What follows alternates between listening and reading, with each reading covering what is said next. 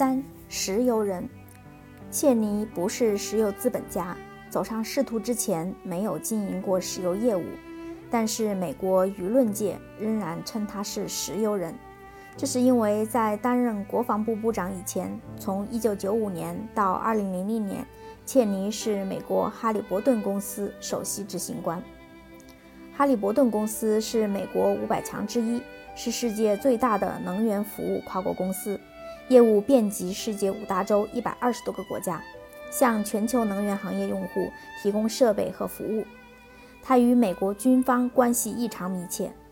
公司由厄尔·哈利伯顿创办于1919年，原是一家油井设备生产公司，总部在德克萨斯州的达拉斯市。1948年，公司在纽纽约股票交易所上市后迅速扩张，于1962年吞并了与军方合作的布朗鲁特有限公司。切尼与哈利伯顿的关系可追溯到1989年，他出任国防部部长时。切尼在国防部任期四年，为国防部与哈利伯顿的合作打下了坚实的基础。请看以下事例：一、切尼上任伊始便立志改革军队后勤保障，提高美国在海外军事行动的后勤保障工作效率。切尼决定改变由军队后备役人员负责后勤保障的传统，全部承包给一家私营公司。他选择了哈利伯顿。一九八九年，国防部先后两次与哈利伯顿签订合同，由国防部拨款请这家公司对军队后勤保障进行可行性研究，着重解决在短期内由这家公司完成军事调动后的后勤保障任务。就此，切尼同哈利伯顿结下了友谊。二，一九九一年一月，海湾战争爆发，切尼聘请哈利伯顿子公司。布朗鲁特随美国军队进入科威特，扑灭三百二十口油井大火，并参加战后重建工作。三，一九九二年，美国工程兵部队选择哈利伯顿承担未来五年的海外后勤工作，并于当年十二月随美军进入索马里。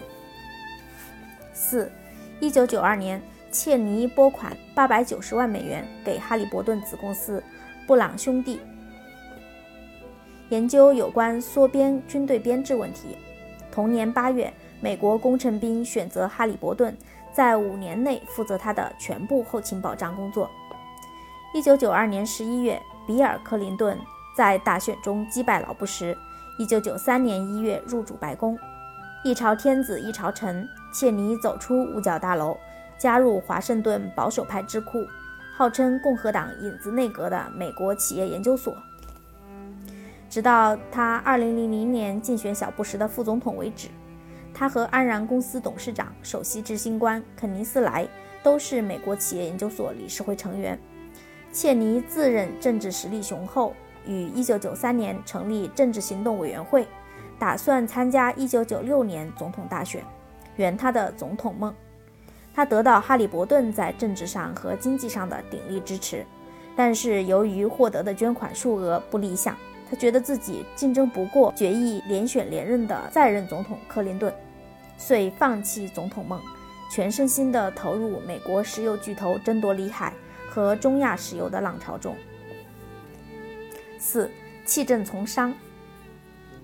哈利伯顿对切尼在担任国防部部长期间给他带来的巨额利益感激涕零，对切尼在全球，特别是在产油国的影响颇感兴趣。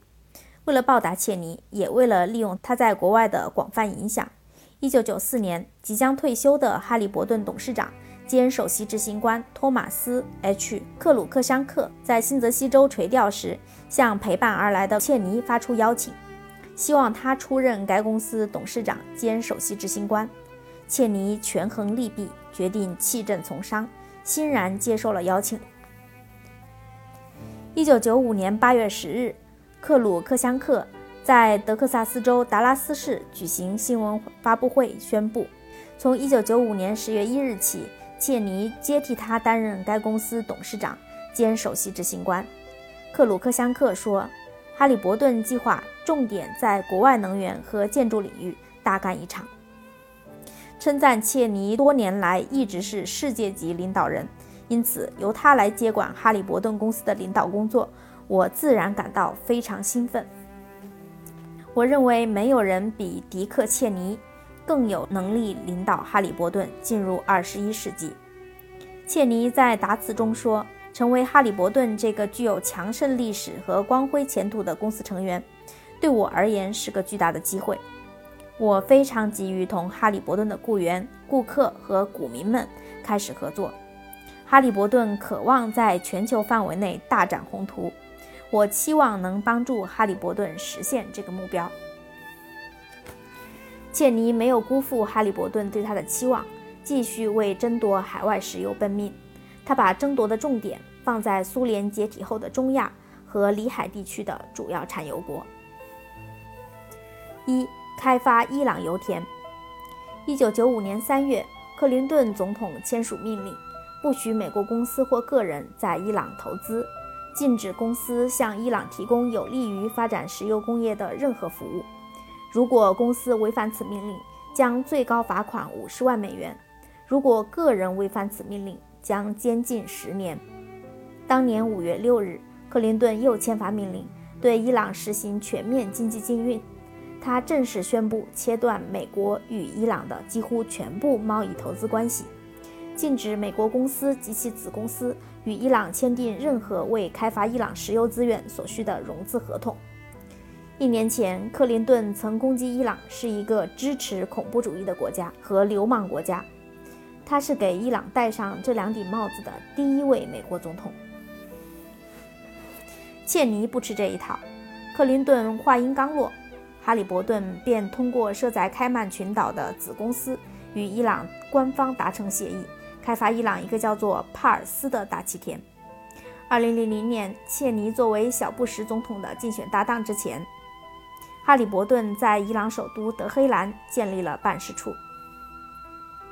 哈里伯顿还以同样的方式在受到美国经济制裁的伊拉克和利比亚开展石油业务。切尼谴责克林顿对敌对产油国实行禁运。他说。老天爷并没有把石油和天然气赐予那些对美国友好的民主政权，哪里有石油，你就应当到哪里去。二、垄断田契茨大油田。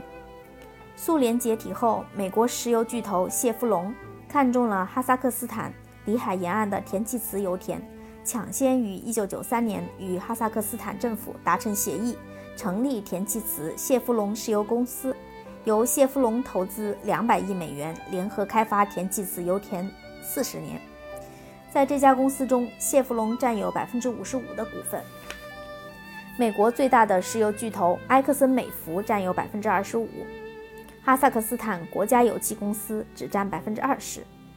田契茨是世界上最大的油田之一，估计可采储量达六十亿到九十亿桶。一九九四年，切尼担任哈萨克斯坦石油顾问委员会委员期间，就铺设一条石油管道，代表谢夫隆与哈萨克斯坦进行谈判，并达成协议。这条管道从哈萨克斯坦西部到位于黑海的俄罗斯港口诺沃罗西斯克，长九百英里。谢夫隆从田忌茨油田开发出来的石油，可以通过这条管道输送到黑海。谢弗隆在里海管道财团里处于绝对优势地位，股权占百分之五十五。谢弗隆以切尼的名字命名他的一艘游轮，以示表彰。在切尼看来，除了控制中东石油资源外，美国还必须在里海和中亚站住脚，控制那里丰富的油气资源。一九九八年，切尼对美国石油公司的经理们发表谈话说。对石油巨头来说，当前最热点的地方就是富有石油资源的里海地区。苏联的阿塞拜疆、哈萨克斯坦和土库曼斯坦都希望尽快开发本国石油资源。在俄罗斯人统治的年代，这些资源衰退了。他估计这个地区的油气资源大约有两千亿桶左右。和切尼携手与土库曼斯坦、哈萨克斯坦。